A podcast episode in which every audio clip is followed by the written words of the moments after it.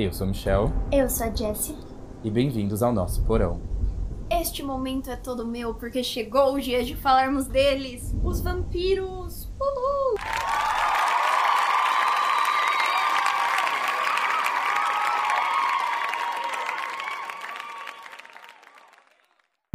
Gente, todo mundo sabe que os vampiros eles são um tópico bem popular nas artes e na literatura desde os primórdios da humanidade. E mesmo hoje, existem diversos autores como a Stephanie Meyer, Anne Rice, o Stephen King e outros que narram ali nas suas obras sobre essas criaturas, mantendo o seu interesse sobre elas muito vivo. Ou E- morto-vivo. ou morto. Nossa. Que péssima. Mas hoje a gente vai mostrar pra vocês no episódio qual a origem dessas criaturas e o quão importantes elas foram pro cinema. E para a literatura, né? E pra mim. Bom, a mitologia dos vampiros, ela, ela já era bem popular no Império Otomano. Isso lá no século XVI, né? As criaturas sugadoras de sangue, como eram conhecidas, né? Sugadoras de vida. Ali nas diversas línguas do Império e os folclores locais chamavam ess- esses seres como Upir, Obur, Vrícolas, Mechei, Tex e Strigoi. Strigoi é uma das, das mais conhecidas, como posso dizer assim, na oriental. Quando se pensa na, nessa mitologia, o Strigoi é uma das primeiras que vem à mente. E todas elas tinham a mesma característica das que a gente conhece hoje em dia. Na cultura pop, né? Que eles são mortos-vivos, que se levantam de suas tumbas, possuíam uma habilidade de voar, super força, odiavam a luz do dia e se alimentavam do fluido vital que é o nosso sangue, né? E no califado otomano haviam até mesmo caçadores de vampiros registrados, assim. Alguns incidentes no qual alguns juristas islâmicos tiveram que lidar com, com casos que eles alegavam que era de vampirismo, apresentados por aldeões, tipo, super assustados. E Isso recente, entendeu? Tipo, recente Recente na Idade Média. é, recente não muito. É 100 anos atrás, não era muito antigo. E assim, derrotá-los é, é com uma estaca. É, se arranca suas cabeças ou queima seus corpos. Também faziam parte do desse combate aos, a esses seres. Pra ser mais eficiente, faz os três, entendeu? Que daí você tem certeza que funcionou. Exatamente, você dá uma estacada no, no coração, já corta a cabeça e taca fogo em tudo. Dá licença, só pra falar uma coisa. É, eu lembrei que em Hotel Transilvânia, se você não assistiu Hotel Transilvânia, assista. Quando o menininho lá, ele entra no hotel do Drácula, aí ele começa a perguntar pro Drácula as coisas que matam ele. Aí ele fala, e a estaca no coração? Aí o Drácula fala pra ele, é, né, mas isso mata qualquer um. Sigamos. Óbvio. Bom, não se sabe exatamente qual cultura específica no Império teria dado uma gênese ao vampiro otomano. É, mas provavelmente uma mistura de todas elas, né? Porque como era um império, eram várias regiões com várias culturas diferentes que elas deviam se misturar. E então, muito provavelmente foram todas elas que se misturaram, como elementos árabes, persas, gregos, turcos e eslavos. Entretanto, todas possuem um denominador islâmico em comum, né? É essa re- religião do Islã. Islamismo. A mais provável raiz começaria a surgir no imaginário popular dos povos do Império sobre diversos nomes, como a gente já disse, e tem originado na figura dos Ghouls. Os Ghouls é uma categoria dos Djinns, que são os, os gênios mencionados no Alcorão. Os Ghouls, eles são seres, eles são seres totalmente sem vida. Eles não, não possuem vida, eles não são nem mortos, vivos, nem nada. E eles se alimentam da força vital do, do ser que ele tá se alimentando. Por exemplo, se você leu Harry Potter, a família Weasley tem um gol no sótão deles que eles mantêm lá. Se você assistiu Sobrenatural também, provavelmente deve ter visto algum Djinn é, na forma de um gol, que eles deturparam um pouco essa mitologia. E tem uma série né, na, na Netflix chamada Jin, que é muito interessante, porque ela mostra muito essa. essa. Lenda. essa lenda islã, islâmica. É, já na natureza, existem sim animais considerados vampiros verdadeiros, porque são animais que se alimentam de sangue. Então nós temos ali as lampreias, as sanguessugas e alguns morcegos que se alimentam de sangue, que são muito poucos, muitas poucas espécies inclusive. Mas daí vem também o mito de associar o vampiro ao morcego, porque é um animal de hábitos noturnos e que se alimenta algumas vezes de sangue. Todos eles, embora se alimentem desse fluido, eles não retiram o suficiente para matar a presa. Mas daí entra a questão da, da patologia dos vampiros humanos, porque existem algumas pessoas que elas se identificam como vampiros, você pode procurar no YouTube. Digita lá, vampiros humanos. E você vai ver vídeos assim. loucura. É, e em algumas subculturas inspiradas no gótico, tem essas pessoas que realmente acreditam serem vampiros. Alguns até sediam clubes de livros com o tema de vampirismo ou fazem rituais secretos de derramamento de sangue, o que é complicadíssimo, porque muitas vezes envolve assassinato aí de pessoas ou mesmo massacres de rebanhos de animais.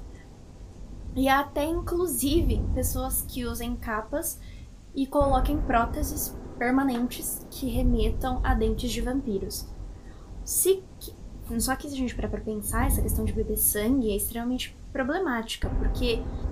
Tá cheio de doença. É, gente, o primeiramente, sangue, né? É, é, se você tá ouvindo a gente aqui, por um acaso você tá pensando em se identificar como vampiro, saiba que o sangue, quando não foi feito para o animal bebê-lo, ele é extremamente tóxico, tá? Pra gente, ser humano.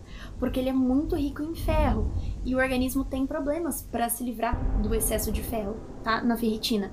Então, qualquer pessoa que consumir sangue regularmente, animal ou de outro ser humano, ela está se arriscando a desenvolver hemocromatose, que é uma overdose de ferro. Isso pode te matar. E você fica azul. E você fica azul, exatamente. É, e se não te matar, vai te dar muitos danos sérios no seu fígado e também no seu sistema nervoso. Seja da forma que for, os vampiros da ficção fazem parte da cultura e do folclore humano por milênios e parece que eles não vão desaparecer tão cedo. A menos, é claro, que um apocalipse zumbi liquide com todos eles. Agora é hora de a gente falar do, do, do senhor vampiro, né, Michel? De quem, né? Do Drácula. Bom, é claro, né? O mais famoso vampiro de todos, o nosso senhorzinho Drácula. Que ele é um romance, né? Homônimo. Escrito por Bram Stoker. Quem é que não conhece esse. Se não a pessoa em si, né? O, o romance deve ter. Você pode nunca ter lido, mas com certeza com ouviu certeza. falar. E com certeza você sabe a história, né? Não totalmente, porque a gente vai falar mais pra frente que tem algumas diferenças é, entre a história e o, e o livro, né? Como sempre. Bom, qual que é a história, né? O romance, ele conta a história de, do, do Drácula, que na verdade ele é na Romênia ele é visto como um herói nacional, também chamado de Vlad Drácula, né? Ou Vlad Dracul, Dracul que é significa filho do dragão, graças a seu pai, que era o membro da Ordem do Dragão, cavaleiros que protegiam o cristianismo e defendiam o império dos ataques turcos otomanos. Mas os vampiros, que as pessoas estão mais familiarizadas, são, na verdade, fantasmas. Cadáveres humanos que voltam da tumba para prejudicar os vivos. Estes vampiros, por sua vez, têm origem eslava de pouco mais de 100 anos atrás. Ainda assim, há outras versões muito mais antigas de vampiros que não eram imaginados como humanos, e sim como criaturas sobrenaturais. Possivelmente demônios, entidades que não eram semelhantes a nós. Por exemplo, existe uma ordem de demônios chamados súcubos e íncubos, que eles são tidos como um tipo de vampiro, mas que esses são vampiros de energia, e são vampiros é, de energia sexual. É, e isso tá na, na ordem mais cristã, né? Como uma, uma, uma ordem de demônios. Que isso é na, na, na religião cristã, né? Mitologia cristã. Mas Matthew, Bors, é, Matthew Beresford, é, Beresford. Beresford. Beresford. Que eu tô lendo de ponta cabeça, mas um desconto, né? É. Beresford. Matthew Beresford, ele é o autor de um livro chamado Demônios, de Demônio a Dráculas, a criação do mito moderno dos vampiros. E ele aponta que o mito do vampiro nasceu no mundo antigo. E é impossível provar, né, quando foi que surgiu ele pela primeira vez, né? Por isso que mitos são mitos, né? A gente não vai lá e fala, ah, foi tal pessoa que escreveu, foi tal pessoa que inventou, né? Não, né? Não podemos. Como Ainda nós- não temos máquina do tempo. Não, não temos. Como nós falamos no episódio da múmia, né? Que se você não ouviu, eu recomendo fortemente que você ouça. Mas o mito da múmia começou da mesma forma. Não se sabe quem inventou. Ele É, só- o mito da múmia não. da o- maldição, o, da maldição da múmia. né? É, múmia. porque a múmia não é um mito. Mas Uma realidade. é uma realidade. Não se sabe quem inventou, mas em algum momento soltaram aí pro mundo. Mas esse é o mito mais moderno, né? Da, Uhum. mu- da, da, da maldição da múmia. Mas, então, e esse autor, não, alguns outros autores, né? Eles sugerem que os vampiros, eles apareceram com a mitologia egípcia, né? Com a feitiçaria no Egito como um demônio. Mas eu acho que esse termo, esse termo demônio que a gente usa, ele é muito ocidentalizado. Já que às vezes espíritos malignos, eles não são tidos como demônios, mas às vezes até essenciais na cultura em que ele está inserido, né? Mesmo que seja maligno, né? Eles são essenciais e não são exorcizáveis. A gente pensa demônio, a gente já pensa exorcizar. Já pensa em quê? Em Lúcifer, já pensa em capeta. Mas isso é uma visão muito ocidentalizada e cristianizada de uma visão de, de mitologias e, e seres né, mitológicos de outra religião ou outra cultura. Lembra quando a gente tava falando sobre o lobisomem? Caiu na mesma, no mesmo quesito. Quando ele foi. Quando ele chegou aos ouvidos do- dos, dos cristãos, ele foi endemonizado. Sim, exatamente. E nada mais eram que pessoas que usavam pele de animais na guerra. Então, É assim, uma das, uma das versões. das versões. Que acontece a mesma coisa com todos os outros. Às vezes, alguns deuses mesmo, é, pagãos ou de outras religiões, foram endemonizados, transformados em demônios. Mas isso é outras coisas. É, eu estava apenas dizendo na questão da palavra demônio em si. E a dificuldade de determinar um ponto de origem aumenta porque existem muitas variantes e variedades de, de vampiros. Entre eles, os vampiros asiáticos, que são os Jianxi, que são chineses. São espíritos maus que atacam pessoas e sugam sua energia vital. Por exemplo, é, como eu disse, a maioria dos vampiros na mitologia e como eu disse anteriormente, né, a questão original da mitologia dos vampiros, eles sempre, sempre estão atrelados à questão da energia, né, de uma energia vital e de alguma questão mais não física que nem o sangue. Já outras é, deidades coléricas, por exemplo, que bebem o sangue, elas aparecem no livro dos mortos tibetano. É, E o interesse nos fantasmas vampiros surgiu na Idade Média. Mas o vampirismo passou a ser transmitido daquela forma que a gente conhece hoje, que são as mordidas, recentemente, segundo o folclorista Paul Barber, autor do livro Vampiros, Sepultamentos e Folclore e Realidade, que diz que essa questão foi trazida apenas recentemente. Já séculos atrás, os vampiros eles eram identificados ao nascer. Tinha algum sinal no corpo da, da criança, por exemplo, algum defeito ou anormalidade. Eu acho que isso é mais uma desculpa para se livrar de pessoas que eles achavam anormais mesmo. Por exemplo, na Romênia, uma criança nascida com mamilo extra já era considerada vampiro. Ou na Rússia, com, uma com, por exemplo, uma falta de cartilagem no nariz ou um lábio inferior partido, a criança já era considerada também vampira. Você percebe quanto isso é bizarro? Tipo assim, nossa, você nasceu com um terceiro mamilo. Vampiro, mata! Exatamente. É, as pessoas, elas, elas procuram coisas estranhas pra mistificar. Sabe, aquela jogo de poder, né? Eu sei que, que eu sei de um jeito que a gente vai descobrir quem é vampiro e quem é do mal. Ai. E inventa um bagulho louco, entendeu? E as pessoas acreditam, porque elas são desinformadas. E uma pessoa levemente mais informada É é. a fake news da antiguidade. Exatamente. E uma outra crença, por exemplo, era que o bebê, se ele nascesse com uma coifa vermelha na cabeça, sabe? Tipo, um- uma parte avermelhada na cabeça, que era um pedaço da membrana miniótica, na verdade, ela estaria destinada a retornar dos mortos e atazanar a vida dos outros. E essas e outras deformidades eram consideradas um aviso, né? E provavelmente muitas crianças que representavam essa, esse problema foram mortas imediatamente após a após nascer por precaução, né? Precaução não sei de quem. Além disso, superstições que o desconhecimento de como funciona o processo de decomposição de cadáver também levavam à crença em vampirismo. Por exemplo, quando uma desgraça atingia uma pessoa, uma família uma vila, acreditava-se que a causa era por vampirismo. Alguém que tivesse morrido recentemente e os túmulos eram abertos para ter certeza, né? E os mortos eram examinados. E nesse abrir de caixões, é, com condições pouco compreendidas pelas pessoas, né? Porque elas não entendiam de medicina, é, principalmente quanto à decomposição dos intestinos, é, forçava o sangue para fora da boca do cadáver. Sabe, tipo aqueles momentos de, de sair gás, que você abriu e tá saindo gás, sai um pouco de sangue, assim. Era interpretado pelos aldeões ignorantes, né? Vampirismo. Como atividades sobrenaturais. Era preciso, então, tomar providências para impedir o vampirismo e prosseguir fazendo mal, né? Tipo, tinha que matar o morto de novo. Isso me lembra, por exemplo, uma, uma série que tem na Amazon Prime que chama Lore.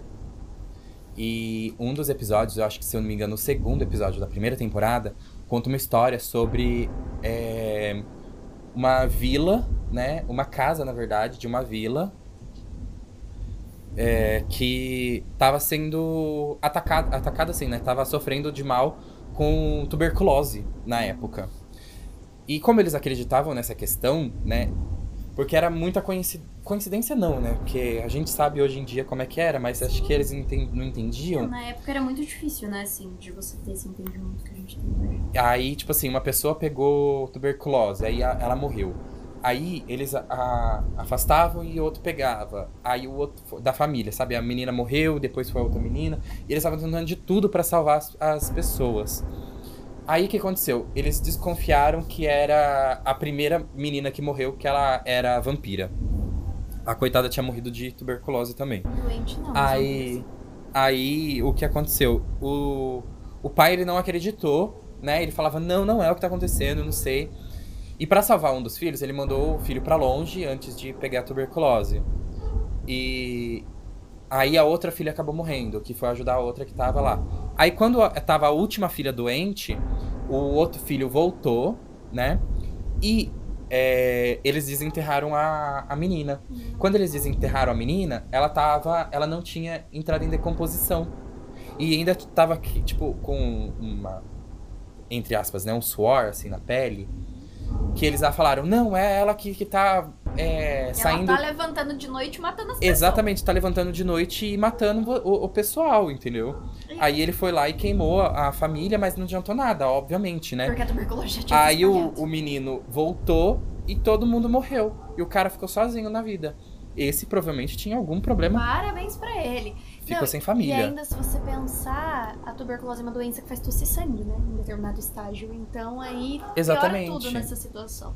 Agora eu não lembro se era realmente tuberculose, mas vale muito a pena acompanhar essa série Michel também. indica na série, falando do pilote ser todo envolvido atrás da tuberculose, depois ele me fala, mas eu não sei se era tuberculose. Ah, eu não tenho certeza, gente, desculpa. Bom, as tradições antigas rezam que, se alguém está sendo perseguido por vampiro, basta jogar uma pitada de sal no caminho. Ah, essa eu adoro! Eu, essa eu adoro. Você joga uma pitada de sal pra trás ou na frente dela e ela é obcecada. Ela tem que pegar e contar todos os grãos de sal, um por um, pra ela continuar correndo. Pra ela continuar correndo atrás de você. Então, tipo assim, obviamente os vampiros têm toque. Coitadinhos. Exatamente. E se não você, se você não tiver sal, podia ser qualquer coisa que você joga. Que tenha grão, entendeu? Que tem que ser grão, tem que ser Grão, grãos tempo. pequenos pra ele contar. Entendeu? Então, o que? Sei lá, um alpiste, uma areia. Imagina, você tem uma ampulheta, você joga a ampulheta no chão, ele tem que contar grão por grão. É, eu não sei Imagina quanto tempo ele vai eu passar contando. sempre ando com um punhado de alpiste e um punhado de areia nos meus bolsos. Caso eu encontre um vampiro, eu jogo no chão. Entendeu? É, eu acho que na Idade Média talvez seja um pouco mais pla- Eu não plausível. duvido que as pessoas andassem na Idade Média com um punhado de alpiste no bolso. Exatamente. E, e outra ideia também é que é uma regra que ele não pode entrar na tua casa, ou no, na, sei lá, no teu quarto, em qualquer lugar, se ele não for convidado formalmente. Falar, senhor vampiro, por favor, entra no meu, na minha casa. Você está convidadíssimo para entrar aqui. Deve ser uma força sobrenatural é, ali para ele não poder entrar. Tem, tem filme que fala sobre isso, a gente vai falar aqui no episódio. Exatamente. E a ideia de usar estacas para prender os cadáveres suspeitos de serem vampiros ao chão parece é, essa origem da estaca no coração para matar o vampiro, né? E com certeza também é a ideia usada para decapitação, o sepultamento ou ressepultamento do cadáver de rosto para o chão, também é, tem de você encher a cabeça decapitada de alho ou tijolo. Antigamente também tinha a ideia de você colocar o, o morto de ponta cabeça e também, para você ter certeza, se você não quer fazer isso, sei lá, mutilar o corpo do seu ente, entendeu? E não quer fazer esses rituais meio pagãos, né? É, antigamente, as pessoas colocavam grades na sepultura. Pra ter colocavam bra... Exatamente. É, esse lance de virar o morto de cabeça para baixo é porque se alguma coisa acontecesse e você fosse exumar o corpo, se fosse ele, ele estaria virado para cima, entendeu? Então o corpo teria se virado. É por isso que tinha. Mas eu falo, eu já falei aqui, eu vou falar de novo. Gente, uma estaca no, no coração mata qualquer pessoa. Não precisa ser vampiro, não, entendeu? Não vai sair enfiando estaca nas pessoas aí. Chegou a hora de falarmos da obra em si do Bram Stoker. Que é. Eu sou uma cadela do Bram Stoker. O Drácula é um dos meus livros preferidos de todos os tempos. É, ele é um romance de horror gótico. Foi lançado em 1897 e tem como protagonista o Conde Drácula, né? Ele se tornou a história de vampiro mais famosa na literatura. O Stephen King, inclusive, considerou o Drácula como um dos três grandes clássicos do gênero, junto com Frankenstein e Lobisomem. A obra está hoje em domínio público e pode ser obtida gratuitamente online em inglês, tá? Então, se você quiser ir procurar. Estruturalmente, esse livro ele é construído de forma epistolar. Então, é um conjunto de cartas, de anotações de diários e jornais e registros de bordo que vão contando essa história. O é, livro Drácula ele mistura ficção de terror, a literatura gótica e os vampiros. Embora o Bram Stoker não tenha inventado os vampiros em si e seja assim influenciado por contos anteriores, o seu romance foi o que popularizou a figura do vampiro é, para o mundo. Porque ele virou peça de teatro, ele virou filme, ele virou é, programas para TV. Então, o Drácula passou a ganhar inúmeras interpretações ao longo dos séculos 20 e 21. A história do livro é a seguinte: os eventos ali retratados, eles ocorrem em ordem cronológica em grande parte na Inglaterra e na Transilvânia durante a década de 1890. Tudo acontece ali entre o mesmo, é, no mesmo ano, tá? Entre 3 de maio e 6 de novembro, com uma notinha curta lá no capítulo final que é escrita sete anos após os eventos descritos na obra.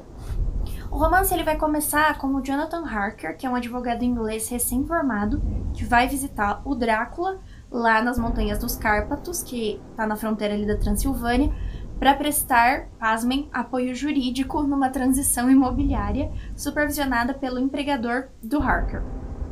Primeiramente, é, o Harker ele fica atraído pelos bons modos do Drácula. E, mas logo ele percebe que ele é um prisioneiro ali dentro daquela casa. Outros detalhes acabam tornando o anfitrião um personagem muito excêntrico, porque ele não tem reflexo no espelho, ele nunca é visto de dia por ninguém e ele nunca aparentemente tem fome.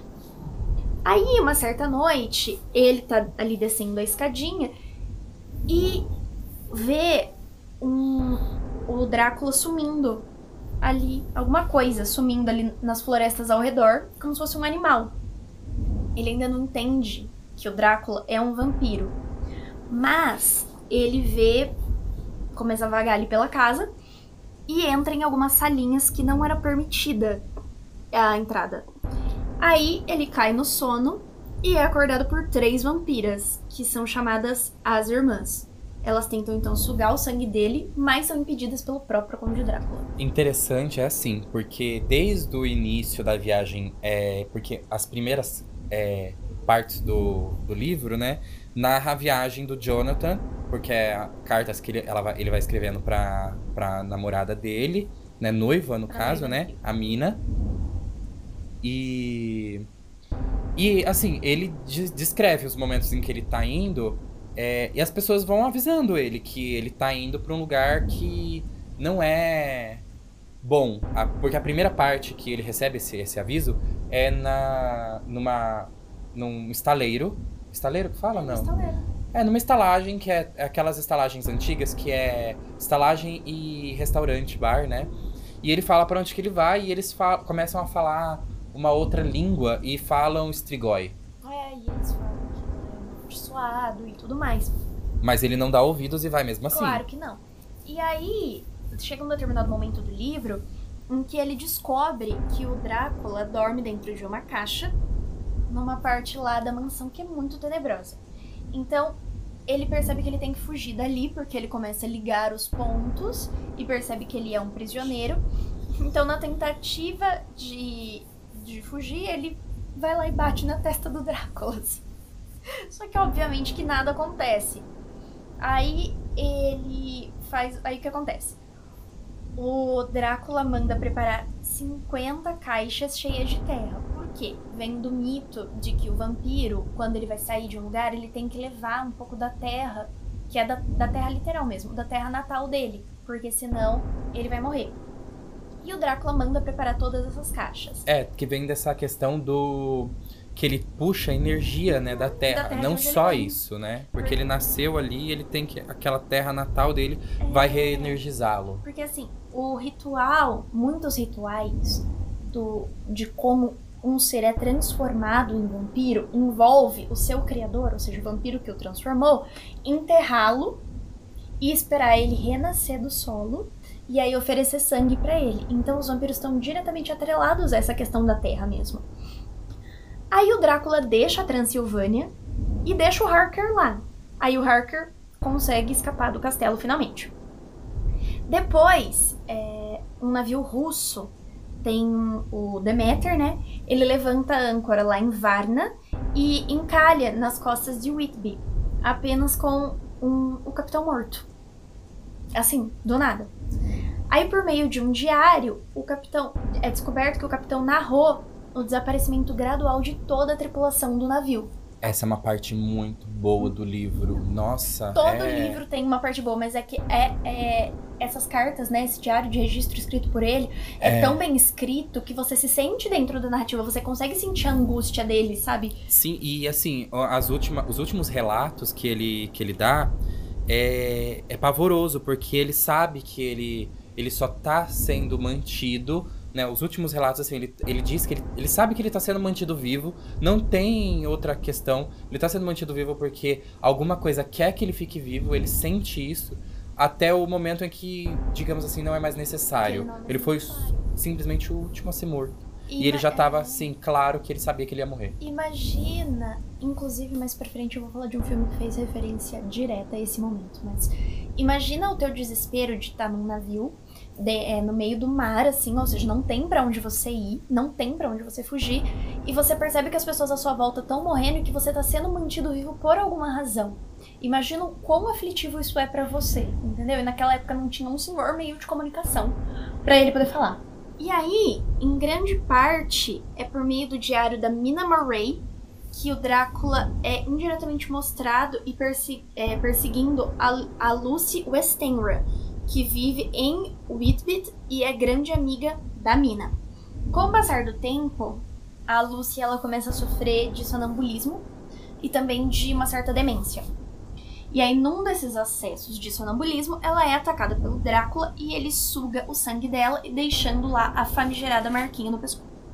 É interessante porque a construção dessa loucura é muito é, gradual, assim. É interessante, ela vai só se definhando, sabe? Vai cada vez mais. Ficando insana. É, sabe? Convalescendo. E o Drácula ele mantém uma, uma comunicação com um tal de Renfield, que é o um que a gente que começa a questão da, dos escravos. É o, né? laca, o lacaio. O lacaio, exatamente. E ele é tratado, né, no, no asilo psiquiátrico pelo Seward. E, e o Renfield, ele é dito como um ser insano. E ele, ele come insetos, aranhas, pássaros e ratos. Que ele diz que comendo ele vai absorver a força vital deles. É assim, do jeito que o. Porque nessa parte a gente tá lendo o diário do Seward.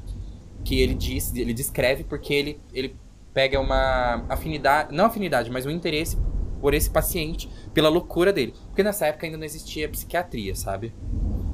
Assim, existia, mas era uma coisa muito precária. Muito, muito, muito precária. Engatinhando a psiquiatria. É. Então, é, o doente ele era capaz de, de presenciar a, e detectar né, a presença do conde, que sempre chamava de mestre. Como se fosse uma é, telepatia, sabe? De uma certa forma. Aí quando Lucy passa a definhar, o Seward, desconfiado, convida um velho amigo dele, professor, quem, né, ninguém mais, ninguém menos que Abraham Van Helsing. Nossa, Que a gente começa a falar apenas Van Helsing. a gente nem conhece, né? Exatamente. É aí que ele aparece, sim. Ele só aparece nesse momento. E ele virou um personagem, que ele é um personagem não é nem secundário. Não, ele é muito principal, Ele é- gente. Não, não. O- não o- nesse o- livro, tá? Mas Exatamente, vida, é o que eu tô assim, dizendo. tornou- É o que eu tô dizendo. Ele, ele não é um personagem assim, que tipo, ele não, não tem grande importância. Ele tem uma importância, mas ele não é um personagem nem secundário. Ele é um personagem, tipo, terciário, que ele vai dar um- uma ajuda. E que a partir disso que ele toma. Ele fica notoriamente conhecido. Por isso que ele vira ca- o caçador de vampiros. Ele vira tão conhecido que ele ganhou É, um filme só dele. E ele determina imediatamente que a verdadeira causa da condição da Lucy é, é aquilo, né? Ele fala qual que é a, a causa. Ele diagnostica a perda de muito sangue. Então, Van Helsing, ele prescreve inúmeras transfusões de sangue que o Dr. Seward, Van Helsing, o Kinsey e o Arthur se submetem como doadores ao longo do, do tempo. Sem nem saber se eles Não, é eram incrível. compatíveis. Exatamente, Todo mundo era incrivelmente compatível todo mundo era entendeu? compatível. Além de todo mundo querer a Lucy, a Lucy era É, maravilhosa. eu acho que nessa universal. época não existia ainda teste de compatibilidade de é, Não, sanguíneo, Mas né? ela era receptora universal. Ela era B.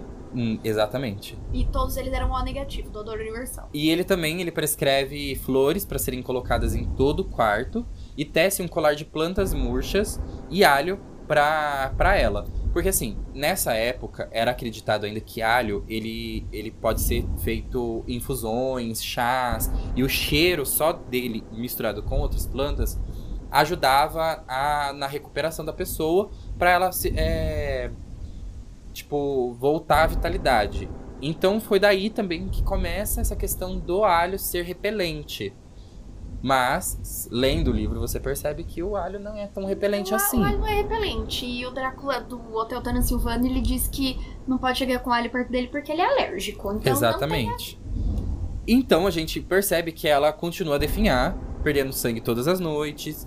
Com ambos os médicos ausentes, Lucy e a sua mãe, elas são atacadas por um lobo, que assim como o cachorro grande saído do, do barco, é, é a corporificação do Drácula. E a senhorita Westingha, ela tem uma doença cardíaca e morre de susto. Que é a, a mãe dela.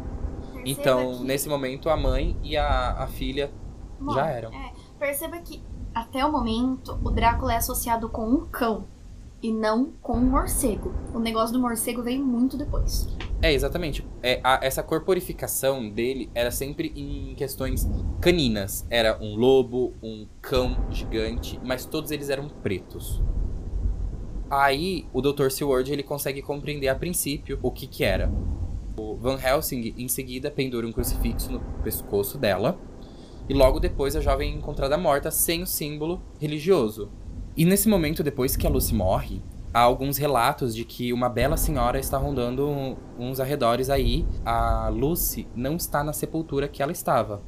Claro que depois desse, desses relatos eles vão dar uma olhadinha lá o que aconteceu e eles veem, eles esperam a Lucy voltar à noite para o túmulo, que eles viram que ela não estava lá e eles estavam todos preparados. Eles vão lá e enfiam um, crucif um crucifixo não, eles enfiam uma estaca cora- no coração da Lucy, fazendo ela morrer. Nesse meio tempo, Jonathan Harker, ele tá sofrendo algumas coisinhas. ainda. E ele rastreia para onde foram levados todos os as sepulturas, né, com as caixas de, de terra, a fim de, de entender qual que seriam os movimentos do Drácula.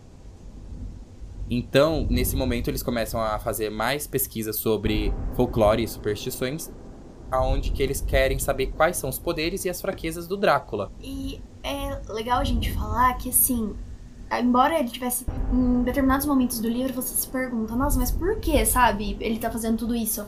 É, é muito menos uma questão de heroísmo da parte dele e muito mais uma questão dele ter ficado obcecado pelo Drácula. Porque por mais que ele tenha ficado prisioneiro no castelo, é, desde sempre, desde antes dele saber que o Drácula era um vampiro, o Drácula já fascinava muito ele. E essa obsessão, esse fascínio despertou nele essa vontade travestida de eu tenho que matar o Drácula, entendeu? Mas na verdade, tudo que ele queria era perseguir a obsessão dele. Na verdade, também uma retro, uma retro-obsessão, porque ele percebe que o Drácula, desde o momento em que ele chegou no, no, na mansão, no castelo do Drácula, o Drácula já estava obcecado pela mina, porque do momento em que o Jonathan abre o relógio dele, que tem aquela, aquele, aquelas duas partes, né, relógio de bolso, que tem a foto da mina, o Drácula, ele fala assim, que linda essa, essa é sua noiva, e ele pega e toma da mão do, do Drácula, da, da mão do, do Jonathan, o relógio e fica observando. Em outros momentos, nessas primeiras passagens, ele percebe que quando ele tá dormindo, ele sente que nessas né, presenças que ele vê, que ele sente que o Drácula está atrás dele, ele sente que o relógio dele não tá com ele mais. E ele acha que o o Drácula tá obcecado. E em outro momento num jantar, Drácula ele comenta que a mina era muito parecida com a, uma antiga amante dele. É, que é a sua falecida esposa antes dele se tornar vampiro. Então ele tem certeza que ele tá obcecado por ela também. Então... E isso fica claro porque depois de um tempo, é, o Drácula ataca a mina em três ocasiões e alimenta de seu próprio sangue para tentar controlá-la. Mas é, isso amaldiçoa a moça com o vampirismo que, e opera a transformação gradual nela. E Van Helsing tenta ajudar colocando sobre ela, sobre, é, sobre a testa dela, uma hóstia. E isso deixa uma terrível cicatriz. Sob essa maldição, a mina ela oscila entre consciência e semitranse, durante qual ela percebe os entornos e ações do Drácula. Tipo, porque ela tem essa ligação psíquica com ele, como o, o serviçal dele também tem. Porém, o serviçal dele não foi transformado em, em vampiro. Era apenas uma questão de submissão mesmo.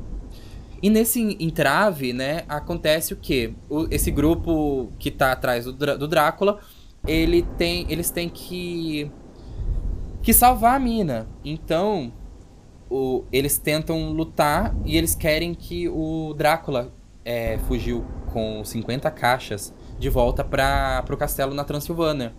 E Mina tá com medo dessa ligação com o vampiro. E nesse tempo, os, eles, todos eles se separam em equipes quando eles chegam à Europa continental, porque eles saíram da, da ilha, né, que é a Grã-Bretanha, e foram para a Europa continental. É, Van Helsing e a, e a Mina, eles localizam o castelo do Drácula, enquanto os outros tentam emboscar o barco. E Van Helsing invade o castelo, destrói as irmãs vampiras é, perfurando o coração delas, cortando o coração, a cabeça e enchendo a boca delas com alho. Todas aquelas mitologias que a gente contou antes se culmina nesse Ele momento. Põe tudo de uma vez pra ter certeza Exatamente. que vai funcionar. E eu descobri que o Drácula está sendo transportado é, já pela, por terra firme, por ciganos, o, o Harker, o Kinsey e o, o Seward e o Lord Godalming que são os pretendentes lá da Lucy. É, todos eles juntos, eles seguem. É, eles seguem e os obrigam a parar a carruagem que leva o Conde. E o Harker, ele consegue furar o bloqueio, é, abre a arca onde tá. Onde ele tá, corta a garganta enquanto Kinsey é mortalmente ferido pelos ciganos, porque eles tiveram uma briga horrenda. É, empunhala o coração do Drácula. Nesse momento ele se desintegra em pó Mina se, é, é, se liberta dessa ligação com o vampirismo, porque ela ainda não tinha se transformado totalmente. E o livro termina com uma nota deixada pelo Harker sete anos depois do que aconteceu no livro, detalhando a vida e o casamento com a Mina e o nascimento do filho. E é a partir daí que o Van Helsing ganha, então, esse destaque todo por ele ter feito todo esse trâmite aí na questão do Drácula. Falando de algumas adaptações cinematográficas, é, esse o Drácula ele foi adaptado inúmeras vezes, então nem dá pra gente citar tudo aqui que foi feito. Mas até hoje ele é recorrente na cinematografia mundial. O romance mais recente que trata desse assunto é o historiador da Elizabeth Kostova, que se propõe a ser uma espécie de O Código da Vinci da lenda do Drácula.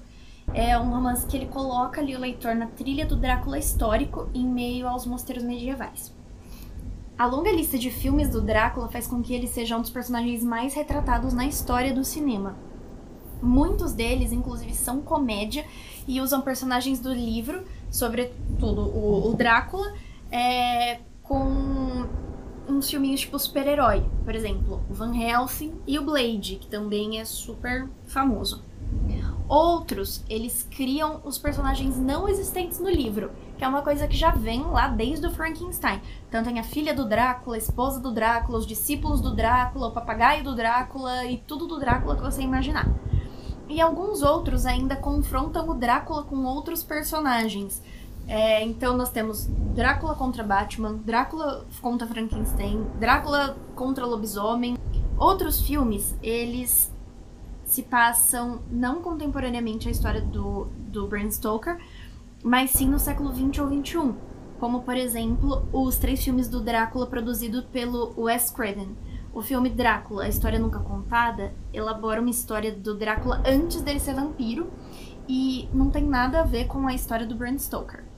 Aliás, todos esses filmes têm muito pouco ou nada a ver com o romance original. Ainda assim, entre os diversos filmes, é, alguns, embora minoria, têm alguma fidelidade. Como, por exemplo, o primeiro filme que, que se baseia na história original, que é o Nosferatu de 1922, que teve um remake em 1979 com o título Nosferatu Phantom der Nacht. Em 1931, foi lançada a versão que deu a fama mundial ao livro.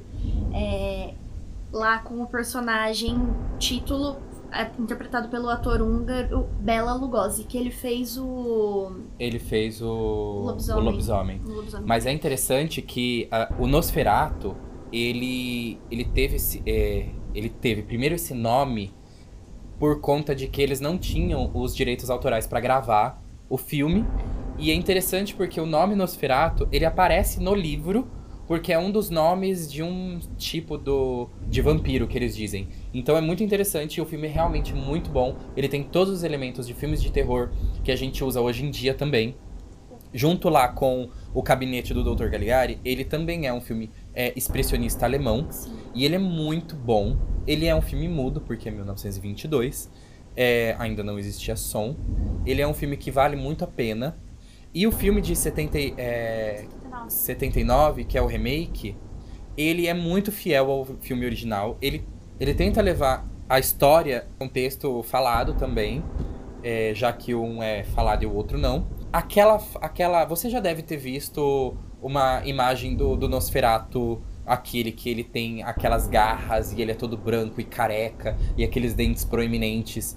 Com certeza você já deve ter visto essa, essa imagem. Porque essa foi uma das primeiras também que ficou muito marcado e ele ficou marcado na história é, cultural né, mainstream, Não, e ainda cultura pop. fazem referências até hoje, entendeu? A gente pode ver isso, como por exemplo, no What Do in the Shadow. Exatamente!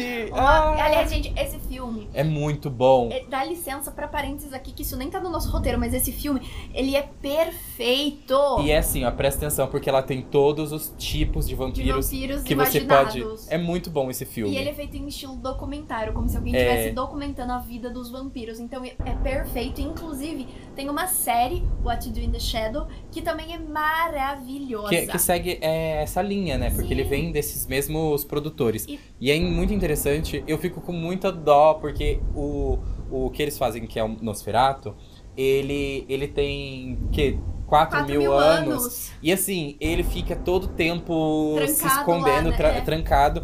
E é muito engraçado porque tem uma parte quando você vai ser apresentado pra ele pela primeira vez, é que eles vão jogar o rato lá. Eles vão jogar o rato, vão esperar tu beber o sangue, gente. Esse filme é, é incrível. Ele é uma Fico comédia. com muita dó, porque ele morre, gente. Spoiler. Spoiler. Mas, é... ai, ai. Ai, esse filme é perfeito. Eu muito acho perfeito. muito legal, porque, tipo, como é documentário, o, o vampiro lá, o principal do documentário, o estrela do documentário, ele fica, tipo, todo momento olhando pra câmera, ele ok, here we go. E ele vai mostrando Não, assim, e é muito dele. interessante porque assim, eles são muito velhos, né? O mais novo de lá tem o quê? 200 anos? É? Não, acho que tem, não, tem 80. Anos. Não, tem 80, o mais novo. É, verdade. Aí, é o protagonista. Aí né? assim, ai, a gente não lava a louça faz pouco tempo. E tipo assim, a louça tá lá já faz 50, 50 30 anos. anos, sabe? E o negócio tá horrível. Gente, esse filme é perfeito, de verdade. Eu amo assistam, assistam, assistam. Assistam, assistam. Talvez quando a gente defeito. fizer algum algum outro episódio sobre só vampiros, se a gente for falar... falar, de vampiros é... novamente, gente, a gente é... pode citar ele mais profundo. Detalhadamente. É, vampiros tem inúmeras adaptações cinematográficas. Aqui a gente tá focando em versões propriamente ditas do Drácula em si, que fazem referência ao Drácula. Não só filmes sobre o Drácula, mas que fazem referência direta a ele. É, por isso que esse foi citado, porque é, tem mas Drácula. de vampiro em si tem zilhões e talvez, talvez, falemos disso futuramente, tá? Não estamos prometendo nada, a gente só tá jogando aqui na roda. A não ser que vocês queiram, encham um saco nossos no, nas nossas redes sociais, podemos pensar o que você quer. Além dessas adaptações, na década de 70 houveram mais duas adaptações. Em 73, com Jack Palance representando o Drácula, e em 79, representado pelo Frank Langella. Langella, Langella, Banguela, não sei o nome dele. E eu, continua. Em 1992, houve a última tentativa hollywoodiana de trazer o Drácula de Bram Stoker, tá? Inclusive o filme se tem esse título. E fez sucesso, principalmente aqui no Brasil. E aí ele é considerado, acho que até hoje, o livro o, o filme mais fiel ao livro do Bram Stoker. Sim. Então, ele tra... e ele traz atores consagrados, tipo Keanu Reeves, o Iona Ryder, o Anthony Hopkins e o Gary Oldman, que faz o Drácula. Quando esse filme foi lançado, o diretor Francis Ford Coppola, ele alegava que era o primeiro filme que representava fielmente o livro do Bram Stoker. Foi um dos mais realmente próximo do livro, sim. Mas eu vou defender ele aqui, dizer que, gente, por mais que as mas pessoas... Mas eu tô defendendo. Não, mas eu vou defender ele além da sua defesa. Porque Gente, é, eu sou uma pessoa que eu gosto muito de ver adaptações cinematográficas baseadas em romances que eu li, eu gosto que seja fiel. Mas a gente tem que entender que existe um limite de fidelidade que pode ser mantida dentro do cinema, porque algumas adaptações elas são necessárias, senão ninguém vai assistir, sabe? Mas eu aprendi isso, realmente eu tinha muito problema em assistir adaptações de livros que eu já conhecia, já tinha lido. Mas a partir de algum tempo eu eu comecei a entender que a adaptação é isso, é a adaptação. Adaptação, gente. Então você vai adaptar uma coisa que é um livro, onde você tem uma narrativa visual, né?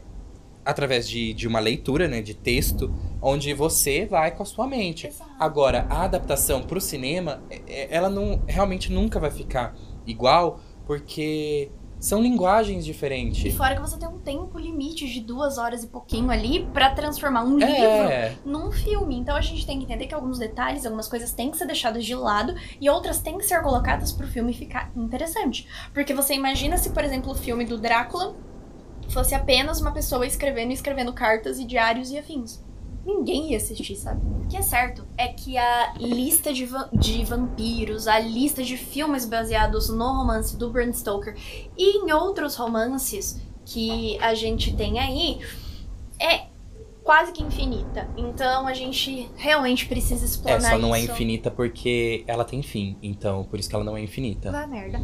ela. eu disse ela é quase infinita. Tá? Presta atenção. Eu não presto atenção no que eu falo, fica falando merda ela merece sim uma atenção especial que futuramente nós podemos abordar. E merece ser explanada numa sequência aí só sobre filmes de vampiro. O episódio de hoje vai ficando por aqui. Não se esqueça de seguir o Gato Povo lá nas redes sociais, bem como a mim e o Michel. Compartilhe esse podcast com seus Espalhe amigos. esses tentáculozinhos pela É, internet. Espalhe, vamos espalhar a palavra do Gato Polvo pelo Brasil, meninas. E meninos também. E, E menines. tudo bem. E tudo todes. pau, E todes. Vamos aí espalhar. Se você gostou, dá aquela moral pra gente lá no Instagram. Compartilha o episódio aí nas plataformas de streaming com os amiguinhos. E um beijo pra todo mundo e até o próximo episódio. Tchau!